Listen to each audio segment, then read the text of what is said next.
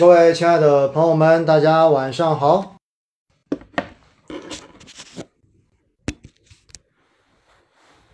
大家晚上好，欢迎来到第一百一十四期威尼斯星空夜话的直播间，欢迎大家。我是博士基金的陈浩，我是威尼斯摆渡人，又在周一晚上的八点钟哈，和大家一样的约在这样的一个直播间中间。那大家看到今天仍然是一个居家的状态。那当然哈，那本周应该可以返回办公室了。那我们现在还是个轮岗的状态，在过完明天哈，我就可以正常的回到办公室。但是呢，在过去的这一周多时间哈，相信有蛮多的朋友和我一样，在经历着家人对吧？然后甚至于有很多人是自己，然后在抗疫的一个过程哈。那在今天开始，也祝愿大家哈，就是已经。有感染的，有呃阳了的朋友们，希望你们能够早日的康复。然后还没有阳的朋友呢，希望你们能够继续的做好防护，然后和我一起哈，争取挺进决赛，好不好？因为到现在为止呢，我还是没有阳过的，所以在等到绝大多数人都阳过之后哈，我不知道对于我来讲是不是这算一个坏消息啊？那不管怎么样吧，我们都要去面对这个过程。而市场呢，也确实在过去的这段时间，也在经历着这一波感染的冲击所带来的在情绪上的这种波动，我觉得也是可以理解的哈。还是一样，大家如果能够清楚的听到声音，能够清楚的看到画面，我们先刷一波六六六，好不好？让我在公屏上面看一下，大家是否可以清楚的听见，可以清楚的看见。来，我们看一看，看大家是不是可以清楚的听见，清楚的看见。OK 吗？好，应该没有问题哈，都可以听得很清楚。声音今天有没有觉得小的？今天声音有小吗？视频号上面的朋友，声音是否是正常的？先确认一下哈。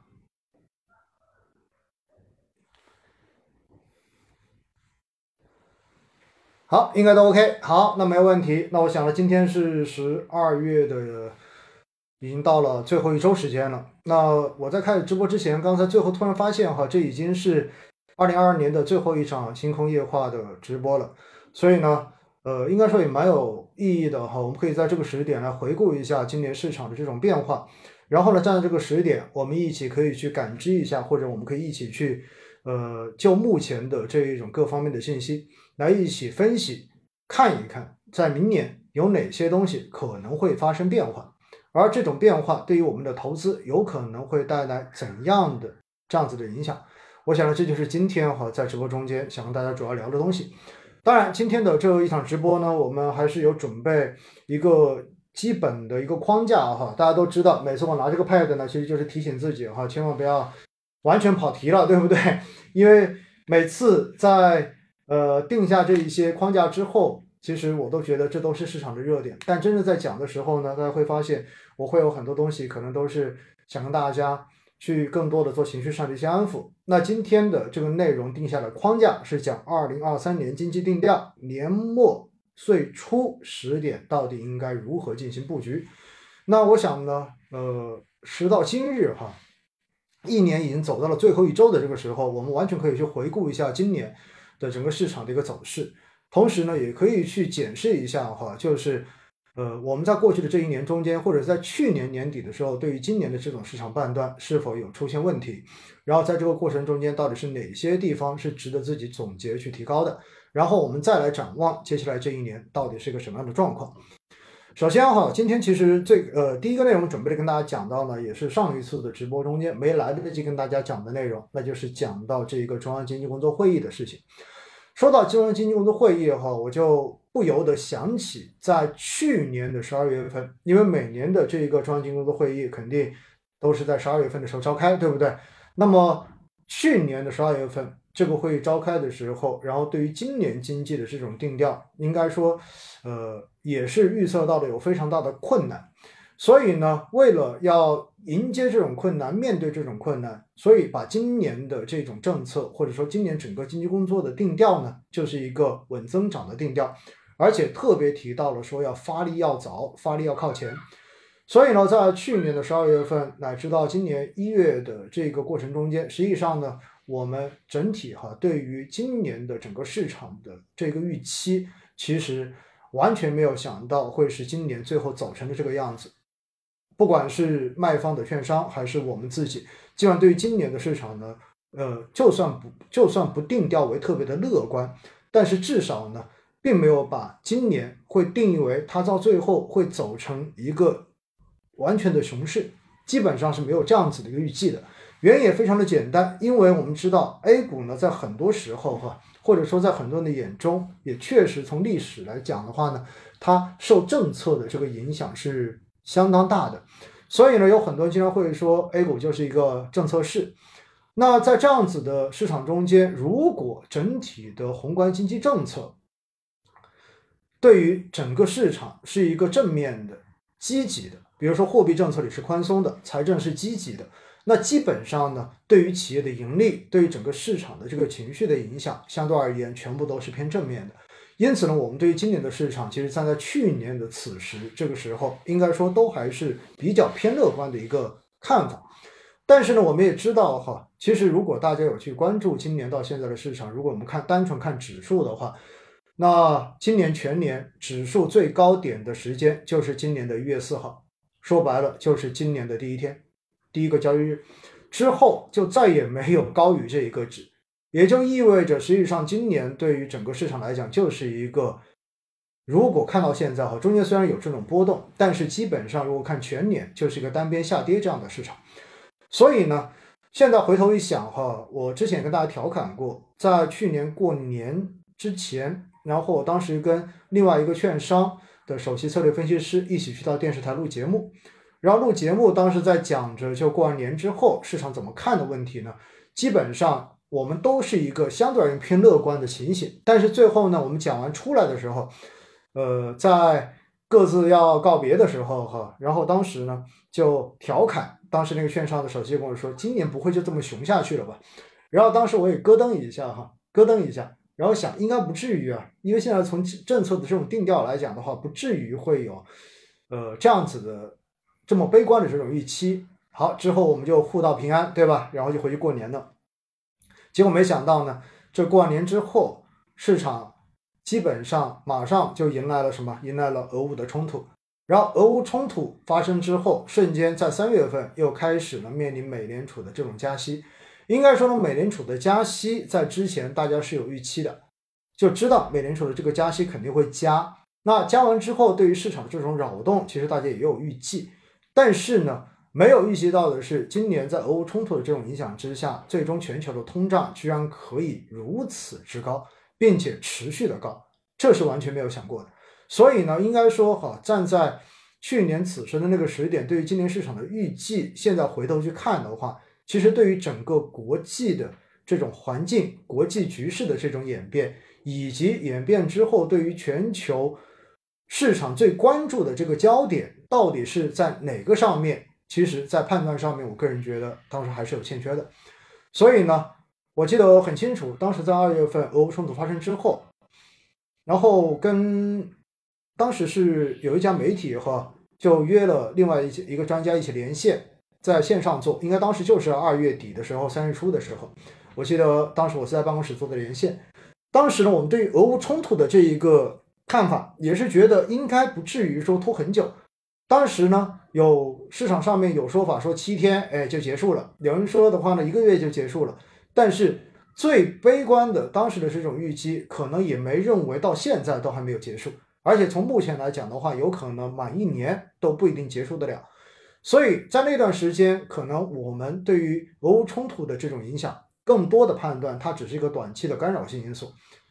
那么这种干扰性因素的话呢，其实更多的是有利于美国在。进入到加息周期的过程中间，来稳定国内预期和稳定国内的这种资产价格这样的一个判断，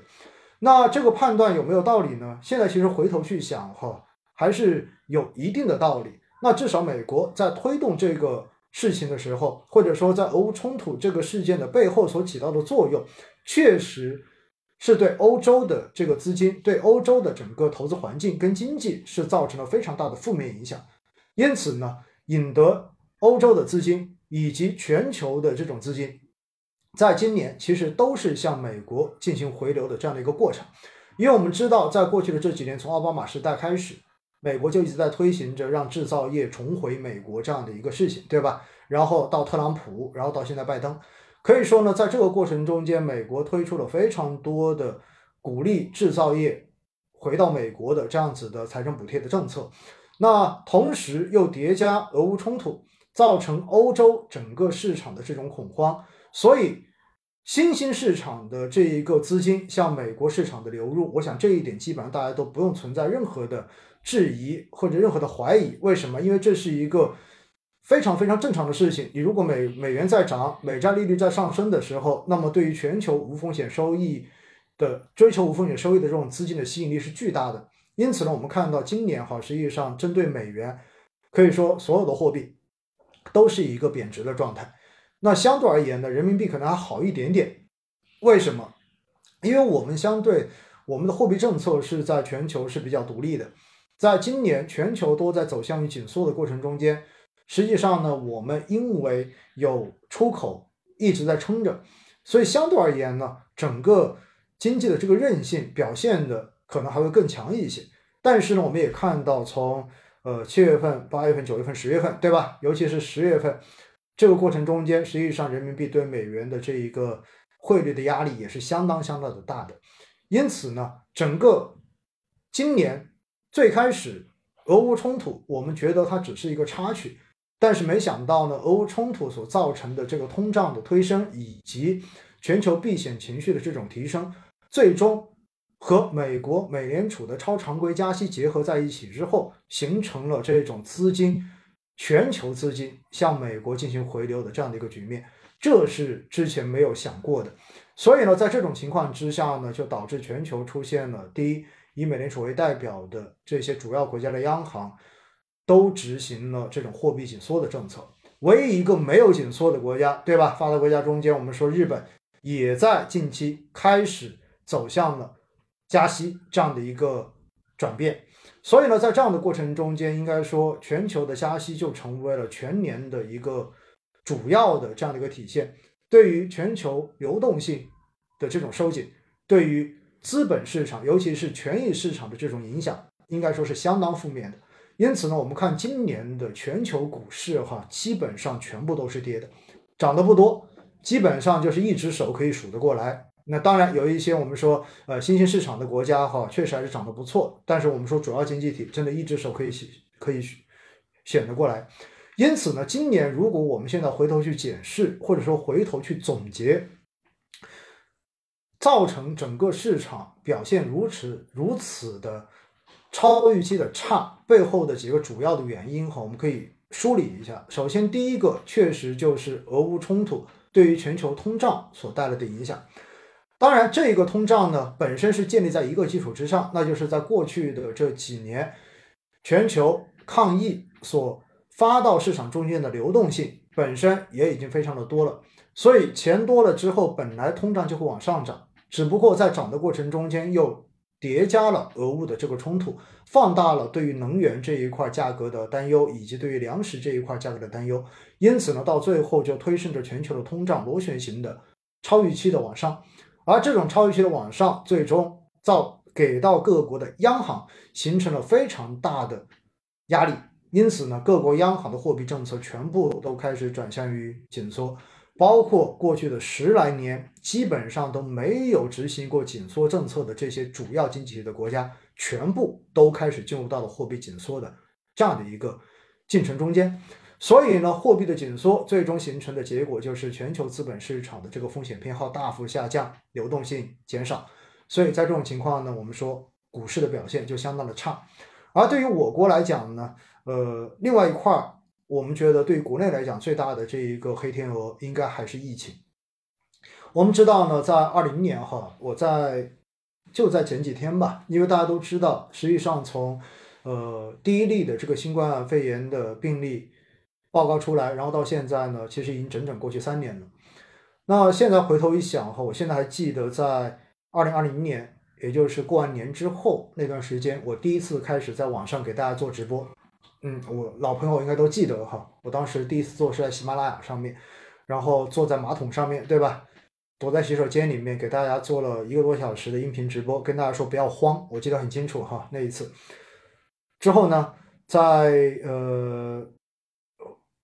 上班之后复工之后，因为疫情的原因，也是这一种错峰上班，一半居家一半在办公室的这一种，所以那段时间呢，开始在欢聚平台上面跟大家用手机通过视频来做直播。然后在那个时候，其实我们谈到新冠疫情的时候呢，基本上把它预设的一个模板是跟二零零三年的非典是把它作为同一个预设模板的，因为二零零三年的二零零三年的非典也是冠状病毒，对吧？而且的话呢，那一波也是从过年前开始，然后一直到当年的这个夏天，基本上疫情结束，而且后面的这么多年也没有再出现过。所以呢，当时基本上我们的这一个预计都是这样的一个过程，但是呢，谁都没有想到疫情的影响一直延续到了现在，而且呢，在过去的这一年中间，我们看到我们其实呃，在全球基本上都已经选择躺平的情况之下，依然在呃按照着我们国内的这一个防控的政策，对吧？动态清零，然后一直在严格的执行，但是随着奥密克戎的这一个疫情。这种变种病毒的传播力变得越来越强之后，你会发现，实际上在防控上面的这个压力会变得越来越大。同时呢，结合着病毒的这一个呃致死率也好等等相关的指标，确实相比原始猪已经有了明显下降的情况之下呢，我们在近期才开始把防控政策逐步的放松。并且时到今日哈，也不能说叫做完全的放松了。所以呢，一直都有这个说这个说法，就是我们并不是躺平，对吧？并不是躺平，只是说在这个基础之上，根据整个发展，根据经济社会的这种综合评估，然后做了一些相应的政策的调整和优化。但是呢，在今年我们回头想一想哈，三四月份华东地区的那一波疫情的传播，然后给市场形成的这一种负面的影响是相当大的。之后呢，在九十月份的这一波，然后给全国所形成的这种影响是相当大的。因此呢，这种影响一方面是对于情绪上面，而另外一方面呢，更重要的是对于经济的拖累方面。所以在整个今年全年的过程中间，一开始预计的就是有效需求不足，对吧？然后有这种呃各种样的冲击会来，但是谁也没有想到，最终。疫情的这种反复的肆虐，最终对于我国经济、对于我国有效需求的这种影响，尤其是对于大家信心的这种影响，会去到如此之大。所以，对于国内来讲，我觉得最大的一个黑天鹅就是疫情的这一个超出预期的发展状况。因此呢，对于国内的经济对于国内的市场、对国内的情绪的影响是相当负面的，然后再叠加刚才说到的外部的这种情况，因此呢，造成了今年 A 股的整体的表现其实也是这样的一个过程。当然，在全年的过程中间呢，我们也看到会有一些反复，对吧？比如说跌到三月份、四月份的时候，因为有这种政策的表态跟转向，我们可以看到随着疫情的缓解，然后五月份、六月份。市场是出现了非常显著的反弹，随后呢，在十月份的时候，十月底的时候又到达了一波新的谷底，接着又在于这个防控政策调整的预期之下，我们又看到市场又开始出现反弹，对吧？整个十一月份市场是一个反弹的状态，然后进入十二月份到现在为止，那因为就像我前面几次所讲到的一样，因为这一个感染高峰的到来，所以呢。对于经济的这种暂时性的影响，应该说大家都肉眼可见。而且呢，对于大家这种情绪的影响，以及现在网络上面众说纷纭的这种声音、良莠不齐的这种观点，那么也通过信息茧房的效应，不断的在不断在加强着网络上面人与人之间的这种割裂，哈，最终形成这种情绪上面的整体偏负面的这种影响吧。所以，我们看到，在上周，应该说从上两周来看，整个 A 股的日成交额是明显都出现了下滑，在上周更是连续出现了不足六千亿的日成交额这样子的一个低的数字，而且呢，日换手率已经降到了百分之二点五以下，这个值呢，基本上跟当时十月十月初也就是国庆节前后的当时的那一波的低点，是同为今年的一个换手率日换手率的一个极低值。这说明什么？说明其实现在市场的情绪是相当的差，而且说明现在的大家的这种交投的性质都很低。说白了就是买的人也没有兴趣去买，然后卖的人呢可能也没有兴趣说要卖，大家都在观望，观望什么东西？观望着这一波感染的高峰什么时候能够过去？因为在这一波中间，我们可以看到哈，在前期大家的预期是放开，哎，这是一个好的消息，对吧？这个调整是个好的消息。这是建立在之前的这种超很多地方层层加码的这种防控基础之上的，那么大家有一个很好的预期，所以整个十一月份市场应该说上涨就已经在体现了这种预期，并且呢叠加当时对于美国通胀见顶的这一个呃数据的体现，然后大家对于美联储的货币政策的转向跟收紧的放缓也有比较好的预期，所以两相叠加之后，十一月份市场走得很好。但是进入到十二月份，因为我们说了，真正的这个利好落地，十二月七号，对吧？然后这个政策调整的这个消息落地之后，那么整个的一个预期就转换到到底这一波感染高峰，最终对于经济的冲击会去到一个什么样的情况？所以呢，在过去这段时间，我们也看到有很多人在朋友圈里面拍了照片，然后发出来，比如说看到一线城市是吧，北京啊。深圳啊，上海啊，然后早高峰、晚高峰的地铁上面的人都非常非常的少，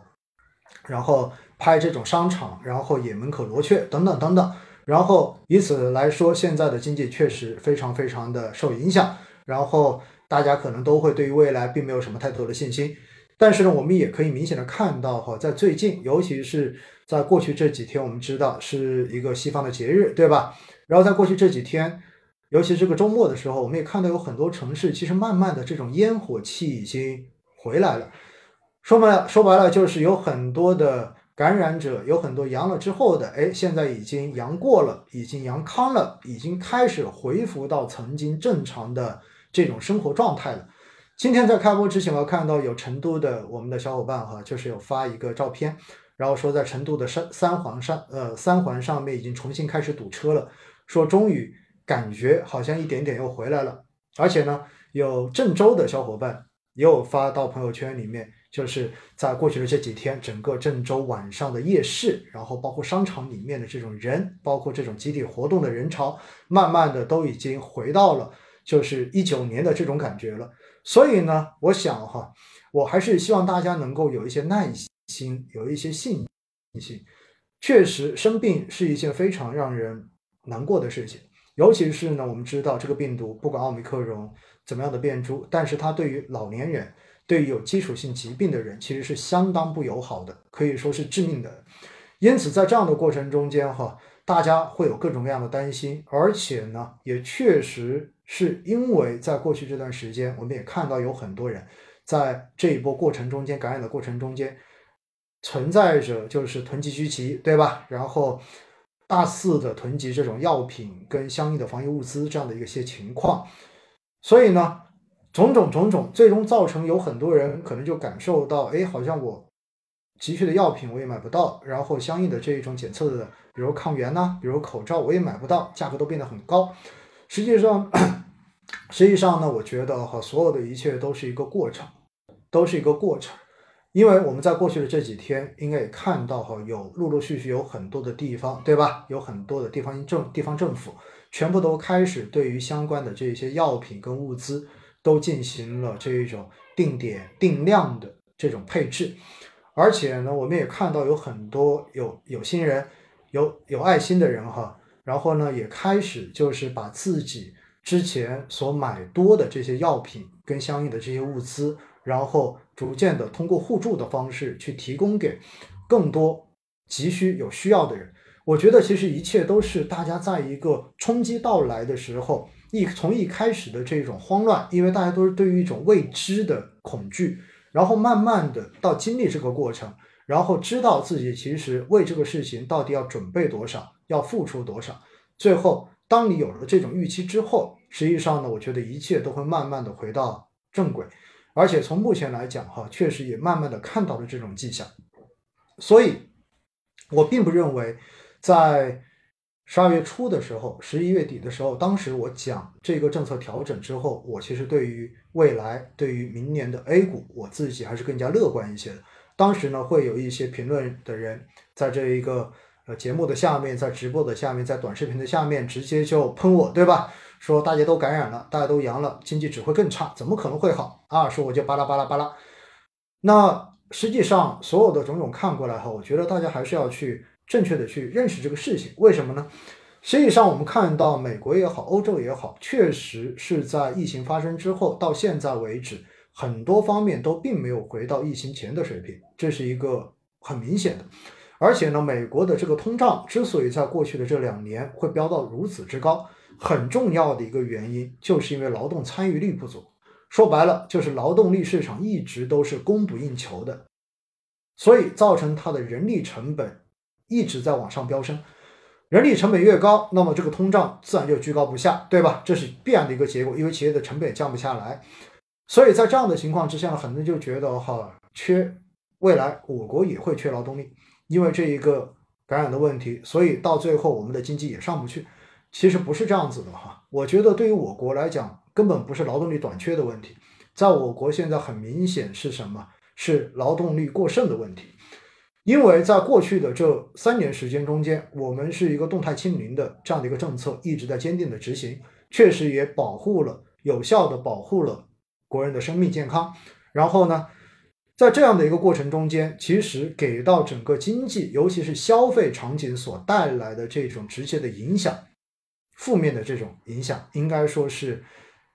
肉眼可见的影响。所以，我相信大家身边或多或少你都有这样的朋友，对吧？在过去的这几年，然后生意可能做不下去了，然后你会发现有很多店可能关掉了，或者甚至于你小区旁边，对吧？你平时走过、经常去吃饭的这种店，经常去理发的这种店，可能在过去的这两年全部都已经不见了。这种影响是非常非常直接的。所以我经常开玩笑说，哈，在过去的这三年时间中间。我去到各地做线下的这种活动沙龙的时候，那每次讲完呢，往往都会有投资者朋友会抓住我，对吧？问一些问题，来聊一些天，来沟通一下自己的心情。那我就发现呢，其实，在过去的这三年中间，哈，每次真的每次这样的活动之后，找到我负面情绪最大的、说话最悲愤的、最极端的，往往都是小老板们。就不是普通的，就是普通的打工仔，哎，这一些可能还真的还不是最悲愤的、最难过的、最负面的。在过去的这几年，其实都是这一些做老板的人。因此呢，实际上在过去的这些年，在经济的这一种预期受到压制的情况之下，实际上很多人并不是说我有工作我不想去，而是我确实找不到。能够给我提供到我满意收入的这样的工作，工作的岗位变得越来越少，因此呢，放开或者说我们的政策往放开的方向进行调整，等到第一波冲击过后，实际上随着消费场景的这一种不断的恢复，那么未来将会创造出更多的工作岗位，而这么多的工作岗位就能够给我们的劳动者，给我们的这些老百姓。提供更多的就业的机会跟赚钱的机会，这样子生活才能够恢复，经济才能够恢复，整个烟火气才能够更好的保持下去。因此哈，我个人还是觉得，等到我们的这一波感染高峰过去之后，而各地逐渐的开始恢复到了一个正常的工作生活秩序之后，也许会发现哈，它不一定真的能够回到二零年，马上回到二零年之前。回到二零一九年的这种状况，但是我相信它一定会比过去的这一年、过去的这两年的很多时候都要好很多。这就是我对于接下来经济恢复的这个看法。原因非常简单，用一句话来说，就是未来你如果赚不到钱，其实已经跟新冠、跟整个防控政策没什么太多关系了，真的是这样子的。而在过去的这几年，其实大家总是说我想做什么，但是我被限制住了，我被这个疫情给限制了，所以我做不了。而做不了，最后只能看着我我的这个东西越来越差，然后只能看着我对于未来我自己的这个收入的增长，我对于自己的这种储蓄就是一个坐吃山空的这种心态。实际上，这种负面的情绪哈，最后就会形成更大的负面的反馈。所以呢，我还是希望大家哈，就是对于这一个事情，能够有一个更加乐观一点的态度。我们可以等到这一波感染高峰过去之后，我们再来观察，看是不是你身边的这一种烟火气已经开始有恢复了，是不是你身边的这些人慢慢的开始又回到了曾经这种朝九晚五的生活中间，而不会。在这个过程中间，因为一些突发和不可控的事情，而又让你的这种生活重新回到了一种你完全不能够控制的这样子的情境中间。当一切都能够有计划，当一切都能够按照自己的想法来的时候，其实我觉得这就是一个好的事情。这对于大家的这种心情，这对于大家的这一种预期，这对于大家的这种信心。应该说都会有非常非常好的这种提振，而这些东西最终必然会在市场的这种表现上面反映出来。所以呢，我个人觉得哈，我对于明年确实，我觉得在防控政策这一块的调整，将给我们的这个经济带来非常正面的这种影响。所以呢，这也是我们刚才说了，回看今年，对吧？今年对于国内。市场其实最大的黑天鹅就是疫情嘛，就是防控政策所带来的这一种大家觉得的这种不确定性。那 OK，明年这个要素已经没有了，明年这个调整已经做出来了，所以对于市场来讲，明年在这一块相比今年，它就是一个更加好的预期。所以这个负面因素应该说我们可以把它解除掉。当然，很多人所担心的，那么感染高峰之后还会不会有复阳啊？还会不会有再次感染呢？等等等等，我觉得这些我们都是要一步步的往后走，一步步的往后看，对吗？说白了，我们在过去的这一两周时间，全国很多的地方，然后很多的单位，基本上都是一个只有少半人在那边上班坚持的这样的一个局面。大家开玩笑说看电视台，对吧？然后主持新闻的这个主持人已经连续五天、六天都没有换过人了，确实是这样子的哈。但是我们也看到，其实到了这一周以及明年元旦之后的那一周，实际上很多地方已经开始恢复了正常的这种工作秩序了。这就是一个改变，这就是一个非常好的转变。所以哈，我觉得这一点明年跟今年是不一样的。而第二个，对于国内来讲呢，今年还有一个非常非常让呃，就是一直拖累着经济的，之前跟大家反复的强调过，就房地产，对吧？那房地产是一个，第二个的话呢，就是之前对于新经济、对于平台经济、对于互联网公司的这一个。那过去的两年，对于平台经济的这种定调，之前一直是反垄断，对不对？然后强调的是红绿灯，一直强调了这一些。所以在基本面上面，对于新经济的这个影响，应该说对于大家的对于他们盈利的这种预期影响也是相当负面的。而对于房地产来讲呢，从一六一七年哈，当时开始讲房住不炒，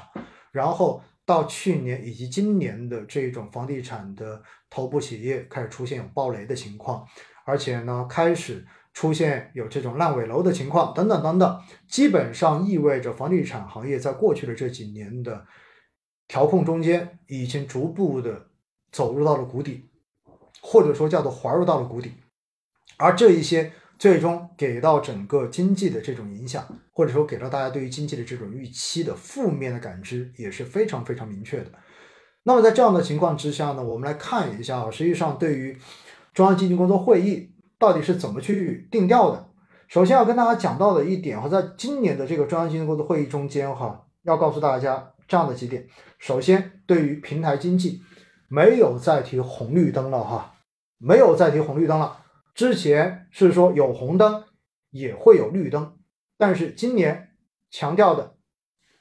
根本就没有再提红绿灯这个概念，而是讲到什么呢？而是讲到常态化的监管之下，支持平台企业在引领发展、创造就业、国际竞争中大显身手。没有再提整改，没有再提红绿灯，而是说支持他们。在引领发展、创造就业、国际竞争中间大显身手。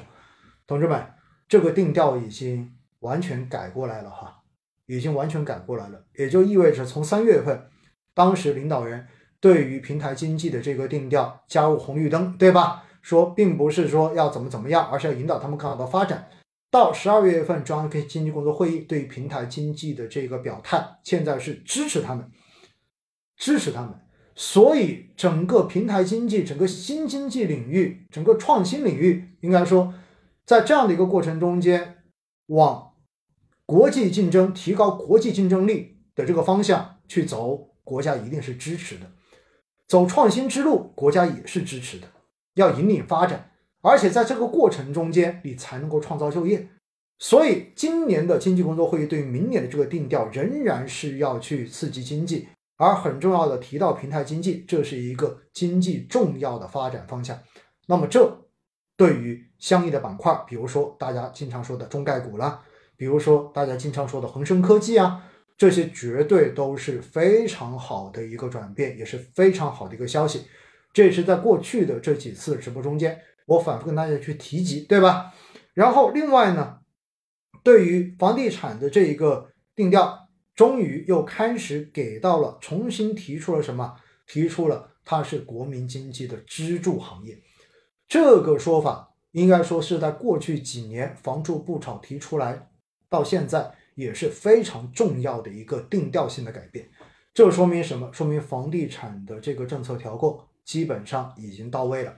然后明年将会有更多的这样子的帮助房地产稳定发展，然后帮助这一些优秀企业更好发展的政策、扶持政策都会出来。同时，我们知道，其实房地产这个事情哈，它并不仅仅是一个供给侧的问题，之前解决的可能更多的是供给的问题，但是在过去两年，之所以房地产的销售数据也在断崖式的往下掉。更重要的是什么？更重要的是需求端的问题，也就是老百姓已经不认为房子买了之后就能够涨得很快了，大家可能也没有把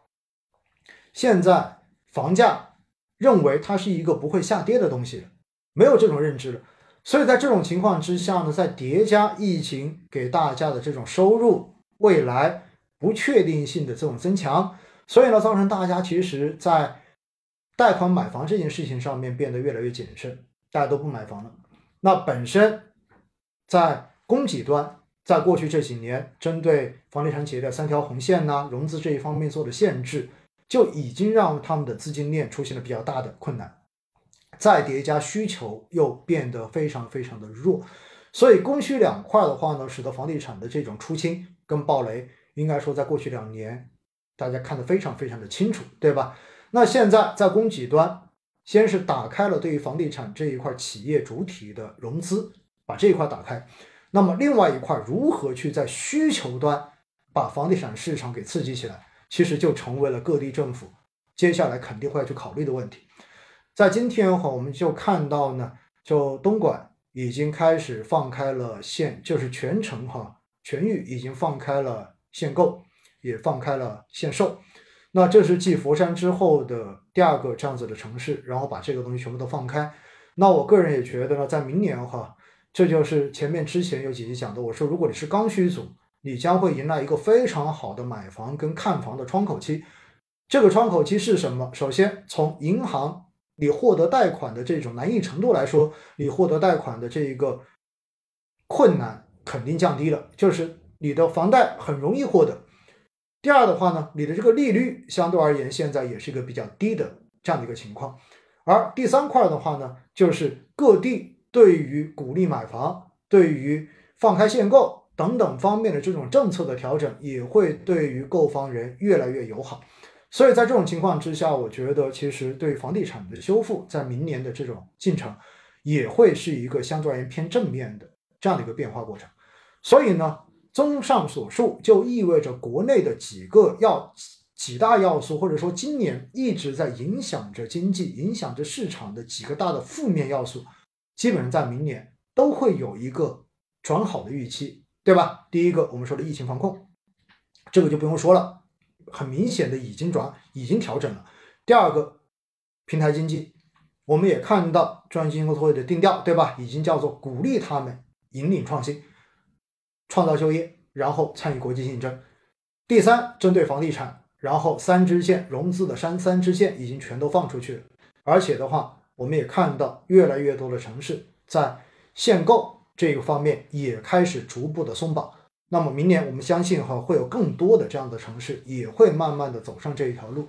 所以呢，在这样的情况之下，我觉得就国内的经济复苏，应该说明年我们还是可以有个比较乐观的预期在这里的。那除了这些之外，哈，在今年的工作会议上面特别提到什么？特别提到要着力扩大内需嘛。房地产是不是内需？肯定是内需，对吗？然后除了房地产之外，还有什么？最重要的还是消费。消费肯定是要刺激的。那房地产消费是很重要的一个，因为你买了房子之后，你要装修，装修完之后你要买家电，对吧？所以房地产如果真的能够触底开始回暖，那么。上下游所拉动的这一个其实是非常非常深远的，尤其是对于上游的原材料钢材，对吧？水泥，然后建筑建安，然后以及下游的这些白色家电等等等等，实际上它都会有非常良好的拉动作用。所以呢，在明年哈，实际上，呃，到底哪些行业值得大家在目前多投入一些关注的这一些目光呢？我觉得还有，我们还要倒过来再去考虑一下，就是明年外部这一个负面因素有没有可能有好转的这个迹象。首先，我们说了，对于今年来讲的话呢，其实最大的一个问题是什么？最大的问题是俄乌的这个黑天鹅，然后推升了全球通胀。那么，通胀有没有可能降下来？从目前来讲，哈，短期可能还下不来。这是应该说比较明确的，为什么呢？因为俄乌冲突还并没有看到有任何松动的这种迹象，对吧？那这就意味着，其实全球的这一种货币的紧缩大概率还要再维持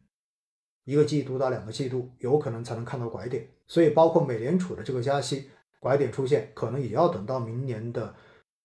年中到下半年这样的一个节点。所以在这样的情况之下呢，你说要对于今年的市场有。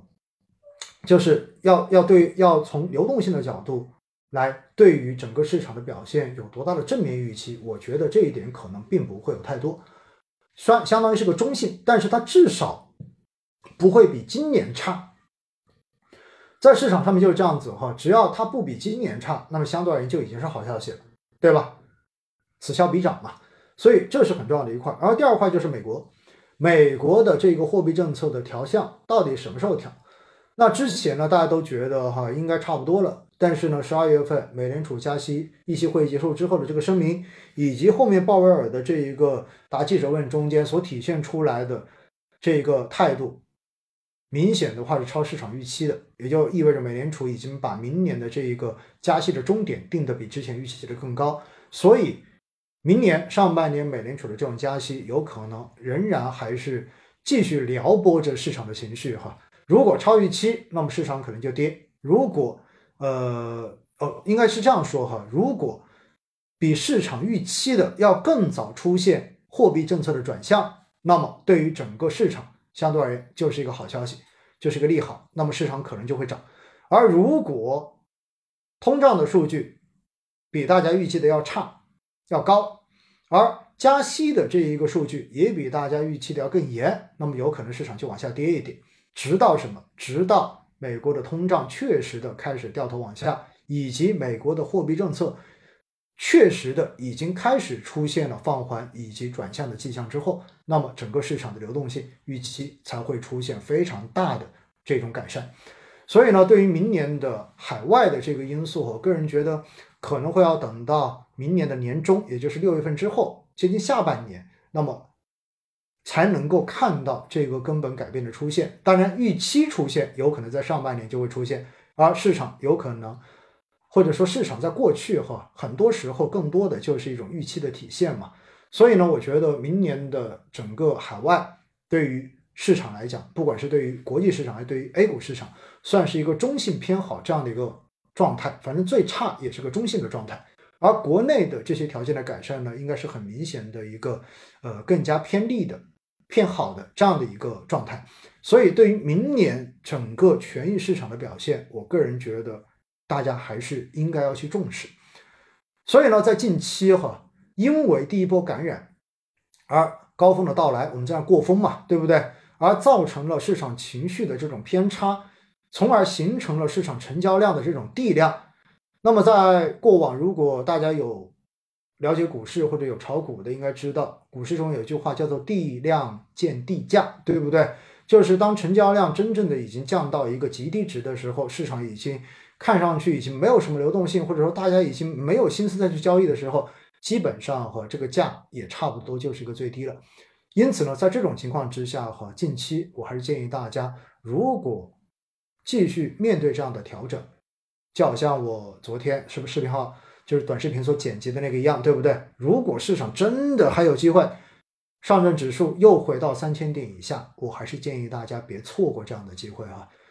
呃，真的别错过，因为现在从万德全 A 的整体的一个股债风险溢价指标来看呢，又已经重新回到了百分之八十以上的这一个机会机会的估值区间，也就意味着现在如果从过去五年的维度来看，万德全 A 指数比百分之八十的时间，实际上它都要更便宜，都更都要更值得去进行投资的。所以呢，我觉得大家真的不要错过这样的时间。当然，在最近的这一段时间中间，如果大家确实是有阳，对吧？有感染，身体很难受，心情也很难受，再加上天天在网上刷的这一些乱七八糟的东西，对不对？然后各种各样的声音，到最后呢，给你的这种认知，给你的这些猜测，带来了更多负面的这一种可似乎可延伸性的这一种阴谋解读，那么到最后呢，让你对于。经济的将来，让你对于市场的将来等等等等都充满着各种怀疑，所以你觉得市场已经没有必要再投了，已经不再相信了。我还是想劝你一句哈，就是网络上面的声音，往往现在为了吸引眼球，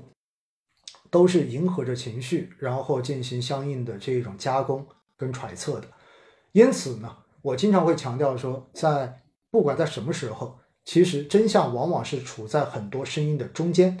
这个中间你必须要听你喜欢听的声音，也需要去听那些你不喜欢听的声音。你需要看负面的观点，你也需要去看一些正面的观点。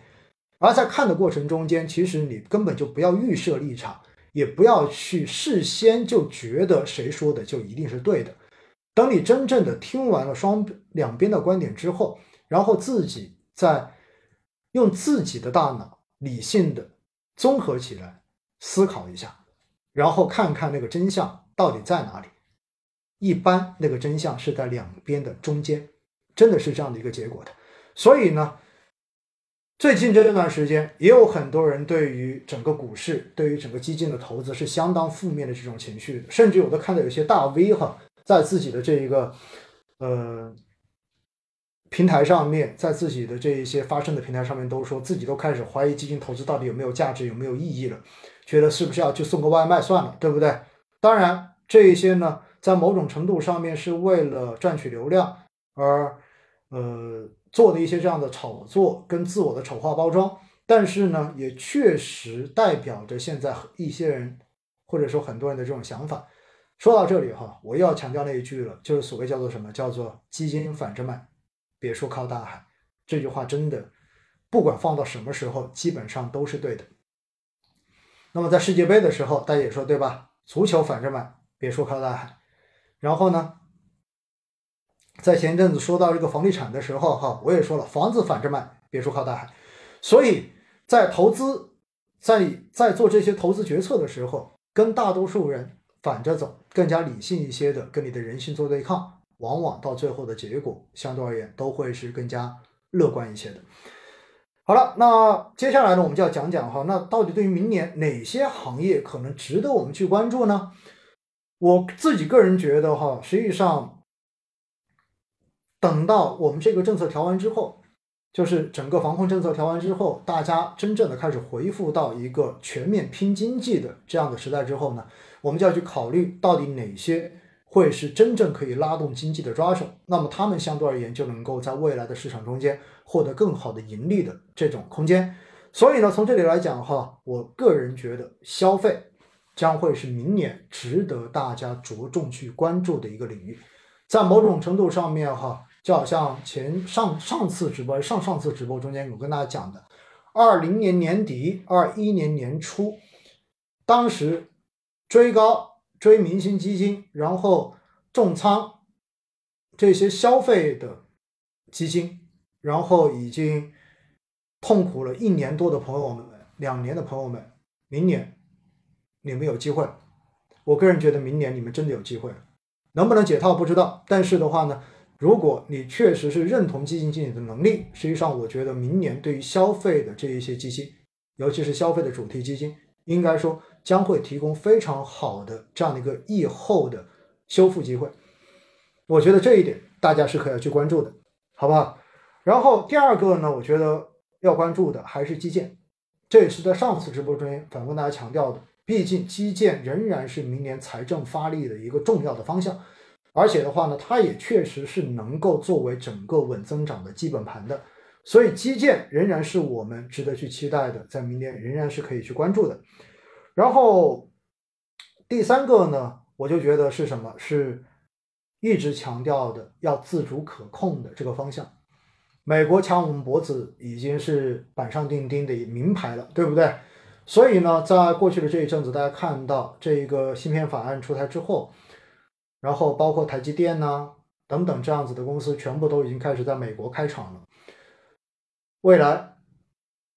在技术封锁上面，对于我国的这个限制将会变得越来越强。所以，为什么我们会要做北交所？为什么我们会鼓励更多的创新、更多的这些创业能够诞生？我们会鼓励那些还没有开始赚钱、没有开始盈利，但是你的研发投入已经达到了一定比例的公司，你就可以在科创板跟北交所上市。这背后的逻辑其实都是在于这里，那就是我们需要自己的自主可控的高科技，我们需要自己能够设计出来那些关键的重要的设备，尤其是那些制造的设备。所以，我个人觉得哈，对这一块儿也是一个值得大家着重去关注的方向。那具体说，包括什么？比如说半导体啦，包括新能源啦，对吧？这一些都是毋庸置疑，未来我们会重点投入的方向。而我自己哈，个人也是非常喜欢这一块的。然后另外呢，呃，在过去的这段时间，还有一个东西也被提的比较多，那就是国企改革。其实国企改革这一块儿哈，似乎大家觉得国企改革到底是要做什么？那不管他做什么，因为国企，因为在过去的这段时间或者在过去的这几年中间哈，一一段时间，呃，大家因为疫情的原因，似乎已经忘却了就是之前所存在的这一种，就是对于国企改革这一块的一些重视。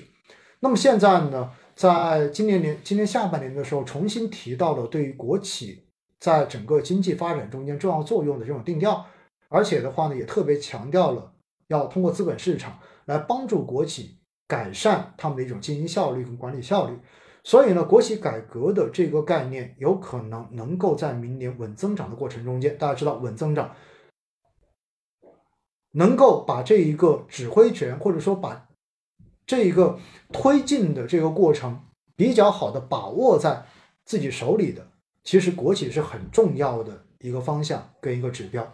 而且大家也知道，在过去的这几年中间，党建工作在国在国资体系中间的这个推进是相当深入跟到位的。所以，其实现在整个国资体系的这些企业哈，应该说跟在过去的这两年之后，在反腐对吧？然后在各种党建的这种推动之下，整体的这种战斗力跟整体的这一种。呃，行动效率应该说也相比前些年有了非常明显的提升，所以国企的这一个改革方向哈，大家其实我觉得在新的一年你不妨关注一下，这是一个在过去比较冷门的一个东西。然后另外呢，就是强国战略中间刚才说了是吧？就是新能源、人工智能、生物制造、绿色低碳、量子技术、数字经济、平台经济等等，这些都讲过了。然后双碳中间呢？前一阵子哈，就是有朋友也在问我说，到底我买了一个碳综合，买了一个双碳的这一个投资的品种，到底还值不值得投？感觉似乎好像风口已经过去了。确实哈，在去年二零二一年的时候，当时年下半年新能源之所以能够火，其实就是因为当时的这一个碳综合概念，对吧？双碳的这个目标，所以呢，最终形成了一波市场的这种炒作热潮。但是回过头来想哈，在过去的这一年，也就是二零二二年，实际上因为其他的这一种因素的影响，或者说主要矛盾并没有集中在这个上面，让大家一度慢慢的把这个热点或者说把这个概念已经有点放在旁边去了。但大家要知道哈，二零三零年、二零六二零六零年是我们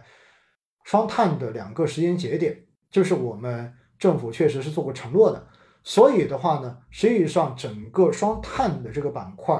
双碳中间其实最重要的就是传统能源跟新能源嘛，对吧？绿色能源嘛。所以在这个方向上面哈，实际上我觉得从现在一直到未来的这五年时间，仍然会是一个值得大家持续去关注的点。这些呢，大家也可以，就是如果你有投的话，我觉得不用太去操心短期的这种涨跌波动。好吧，这跟大家来讲的啊。当然，如果还要说的话呢，那么就比如说之前所讲到的房地产行业，对吧？我们说了，明年整个政策面有明显的调整，所以对于房地产行业的这种投资，应该说相对而言呢，也会有一定的这种预期改善的空间在。但是呢，这个房地产的投资行业投资，我特别要强调，跟房价是两码事哈，我是要强调这一点。并不是说你现在就可以去炒房了，房住不炒的这个概念并没有任何的调整，希望大家能够注意，好吧？好了，那讲完这些之后，我想想看，基本上其他的也没有必要再跟大家多聊哈。其实更多的还是跟大家去就整个今年市场的变化，以及明年市场跟今年的这种差别，我们对于明年市场做了一个相对而言偏积极的展望，对吧？那既然对明年有展望，有积极的展望，那么对于近期因为这种感染高峰而形成的情绪情绪低谷所带来的市场波动，那我就觉得这绝对是一个非常值得关注的布局机会。因此呢，有很多人可能又问了，那我到底买什么？那我到底是一次性买抄个底呢，还是做定投呢？熟悉我的朋友都知道哈，我一般都会推荐大家做分批，因为你现在的这一波感染高峰，当然大家都在慢慢的恢复，对不对？我觉得也许那个情绪的极值，或者说那一个最差的这一种情绪的预期，会随着越来越多的人恢复健康、返回正常的生活工作秩序之后，逐渐的开始消散。也就是说，如果基于这种判断的话，未来如果没有超预期的这种事情发生，那么最低的那一波。或许我们正在经过，甚至于说已经经过，就是这样的一个过程。所以在这样的情况之下，哈，就是未来还会不会有波动？我觉得难免有波动，因为市场永远都是在情绪的这种预期差中间不断的上下波动的。所以在这种过程中间呢，我觉得哪怕你确实之前一直空仓，那么在近期你也可以考虑用分批的方式来进行布局。当然，你如果对于未来特别乐观。你也可以把这个分批的时间定得特别的短，对吧？比如说你一天买一笔，我觉得也未尝不可。而对于我自己来讲呢，实际上我并没有去做任何的改变，我仍然是维持着我每天的这种基金定投，周一到周四，对吧？周五没扣。那么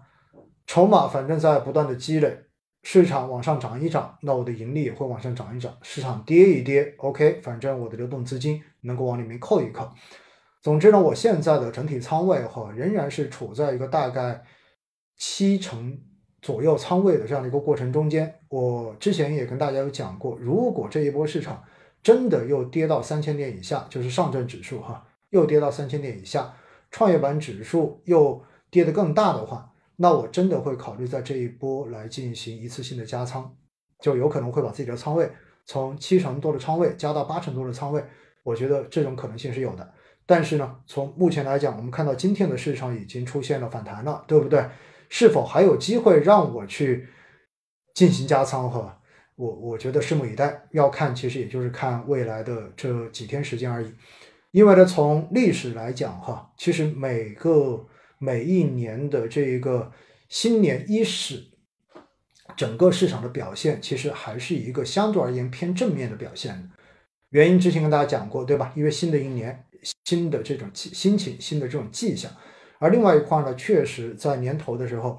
呃，各种资金的这种充裕度也是很明显的，在全年是属于最充裕的这种状态。如果没有这种超预期的事情发生，那么其实每年的这个一月份一季度应该算是一个不错的年份哈，也就不错的一个时间段。这里呢，也我们也整理了一个数据哈，跟大家说一说，就是每年从 A 股的历史数据来讲哈，就是表现好的这一个时间段，基本上出现在什么时候呢？跟大家稍微讲一讲啊。刚好拿了一篇这样子的研报，嗯，大家看哈，那一般在过。一般的比较好的年份是比较好的月份是什么时候呢？就二零一零年以来哈，二零一零年以来，其实相对而言涨幅中位数，十一月份是全年最高的一个月，然后达到了百分之三点一。接下来的话呢，就是二月份，也就是过年春节行情的这一个月，那么大概呢是百分之二点八左右。然后在十二月份跟一月份呢，是处在一个基本上面均衡的位置，也就是市场。涨也不怎么涨，跌也不怎么跌，就相当于在两年交汇的这个时候，大家可能观望的情绪会比较的多一点点。那么在这种时候呢，实际上往往还是一个比较好做布局的时候。那么这是从二零一零年哈，然后到二零二二到二零二二年，对，到二零二二年，然后整个历史数据的这个回数体现的是这个。而且呢，中间还有一个很好玩的一个结论哈，我也告诉大家一下，那就是当年一月份跟四月份表现较好的行业，那么往往代表着在全年这个行业的表现都会比较的好。这也是从二零一六，这是从二零一六年到二零二二年，然后这七年时间中间大数据所统计出来的一个结果。因此呢，大家可以去关注一下哈，就是明年的一月份。走完之后，也就是过完年之后，大家看一看一月份走的最好的行业到底是哪一个，然后我们再来看一看哈，到明年年末的时候，明年四月份哈，还有一个还有一个节点是四月份，然后到四月份，然后到明年年末再看看是不是同样的一个结果。大数据有时候可以指引我们投资，但是如果盲目的遵从大数据，可能也会亏得很惨。比如说去年的这呃前年的这一个春节行情。就是这么一个结果，对不对？好吧，那我想今天的这个直播就跟大家聊这么多。其实回过头来，还是希望大家能够比较理性的去看待近期市场的这种波动，以及大家心理情绪上面的这种低潮，这都是我们现在正在经历的。但是经历完之后，我相信未来会比现在更好。也许这就是经常说的那一句话：做投资的人，往往在心里面。都是乐观者，而真正你如果在内心里面是一个悲观的人的话，可能你压根就不会去选择做投资，而会选择及时行乐，把你的钱全部都花掉。所以不知道在听直播的您到底是一个终极的乐观者，还是一个终极的悲观者？不管怎么样，希望现在还在保持健康、没有阳的人，希望你们能够做好防护，跟我一起坚持进决赛。而现在那些不幸已经在染病的我们的小伙伴们，希望你们能够早日的康复，好好的休息。同时呢，也希望大家能够照顾好家中的老人，因为确实这个病毒对于老人是不太友好的，好不好？最终祝大家身体健康，一切平安。二零二二年的最后一期星空夜话，我们就到这里结束了。下一次见面，我们就已经是。二零二三年的第一周了，谢谢大家，我们明年见，拜拜。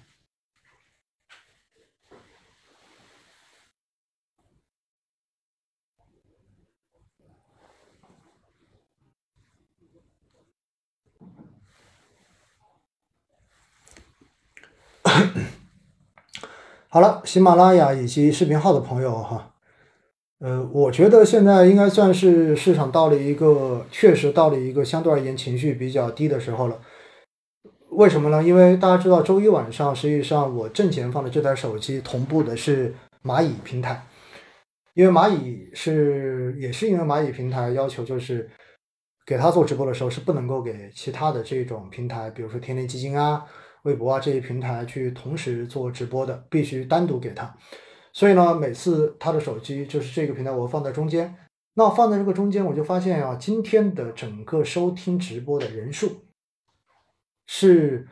今年在蚂蚁上面直播以来最少的一期。其实我觉得这是一个情绪指标，因为以往蚂蚁的这种直播，当天晚上的这个在线人数就是人次哈，基本上可以去到大概都是十三、十二三万以上，高的时候可能接近二十万。但是今天整个直播做下来到刚才结束不到八万，所以这说明什么呢？一方面确实有很多人可能是因为生病了，所以根本就没有心思去做这些事情。确实生病，如果你像很多人经常说的是吧，然后发高烧，然后吞刀片，这种时候，说实话，你除了想躺着，啥事儿你都不想干。我觉得这是一个很重要的原因。而另外一个原因也是因为市场，因为市场现在的这一个情绪确实是非常非常的差，所以基金反正买别墅靠大海哈，我觉得有时候这些情绪指标哈，也是一个非常非常有效的指标，虽然它很简单粗暴。有些人觉得似乎不那么可靠，但是历史上面往往这种指标反而是最可靠有效的指标。因此呢，我还是想在最后哈，就是跟喜马拉雅的朋友，包括视频号的朋友，特别强调一下，就是如果近期市场真的出现了情绪上面的这一种观望，而导致真的往下再跌一跌的话，不要错过这个机会，该布局布局，真的该布局布局。我相信明年不管疫后。经济的恢复的这一个高度能否达到二零一九年那么高的高度？但是正像我说的，它至少会比今年好，我相信也会比去年好，这就已经很好了，这就已经足以让市场的这种盈利未来的恢复能够达到一个比今年要好很多的这样的一个局面。所以市场的整体的估值哈，或者说市场整体的表现，我觉得首先它提振的是市场的风险偏好。其次的话呢，要等等流动性，对吧？等等流动性的这个边际的宽松，那么主要看美国，然后最后再靠盈利的这个复苏来撑起牛市的三部曲，因为一定是这三步的。首先是风险偏好，让大家的预期从最悲观逐渐的转为相对的乐观。第二步就是流动性有宽松，能够配合推升估值的这个修复。第三步才是盈利开始真正的验证出来。最终推动着牛市继续的往下深化，所以风险偏好、流动性以及盈利修复，实际上它分别带动的就是三个推动市场往上的不同的变量，一个是情绪，一个是流动性所带来的估值这块的修复，而另外一块是什么？另外一块最后一块就是盈利所带来基本基本面的改善，带来盈利的改善，最终推推升着整个股票价值的这种提升。所以我觉得大家真的对明年，反正我自己会言行一致哈，就是市场如果真的这一次能够跌破三千，我一定会加仓；没跌破那就算了，对吧？那我就是正常的定投，反正我有七层仓嘛。在过去的这一段时间，我个人觉得，其实长期的定投最终留下来的是相当稳定的心态。至少我不会被短期这种市场的变化而让我的心态失衡，这是很重要的一点，好吧？好吧，那我想今天就跟大家聊到这里了，非常感谢大家哈。然后另外呢，特别提醒一点，因为星空夜话的直播是没有办法，就是或者说没有什么时间跟大家去解答问题的。那在上周呢，也跟大家做了两期你问我答的这个直播，对吧？有很多人也在问下一期什么时候做。那跟大家稍微的预预预约一下哈，本周的这一个第三期的投资你问我答将会预期安排在本周三，本周三哈，今天二十六、二十七、二十八、二十八号的晚上八点四十五分，大家记住没有？本周三，二十八号晚上的八点四十五分，然后在哪里呢？在视频号上面，在视频号上面，然后在。喜马拉雅上面将会是音频的直播，在视频号上面将会是视频的直播。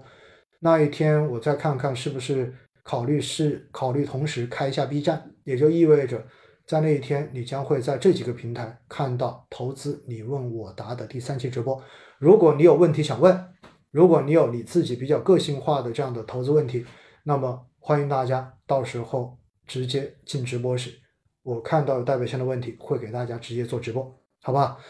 那么这那场直播就算是今年最后一场直播了，二十八号晚上，大家记住了吗？八点四十五分。所以在呃现在在微信在视频号这个上面观看的听众，你们退出，待会儿这个直播结束之后。在我的这个视频号主页上面，应该就会有下一场直播的预告，你直接可以点预约就 OK 了，好吧？好了，非常感谢大家。那我想今天的第一百一十四期的威尼斯新闻夜话到此结束。真的就是那句话啊，祝大家身体健康，一切平安。有身体才有其他的一切，没有身体，其他的一切再多都是个零。所以一定要注意身体健康。拜拜，谢谢你们，谢谢。来，最终最后感谢一下贡献热度的各位啊！哎呦，还没刷出来，看一下哈，感谢行云流水、Fine Day、时光漫步、清茶、李勉心、简单的幸福、静谧，然后新月、徐超军、叶谋。好了，非常感谢排在前十位的朋友们啊，非常感谢你们。那我们周三见，好不好？拜拜。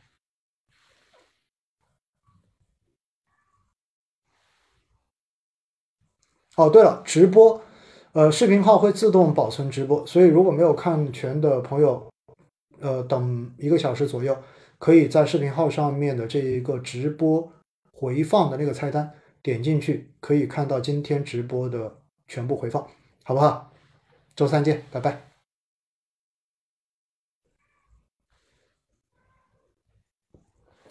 好，喜马拉雅的朋友们，那我们本期的这个直播也就到这里结束了，好不好？非常感谢大家，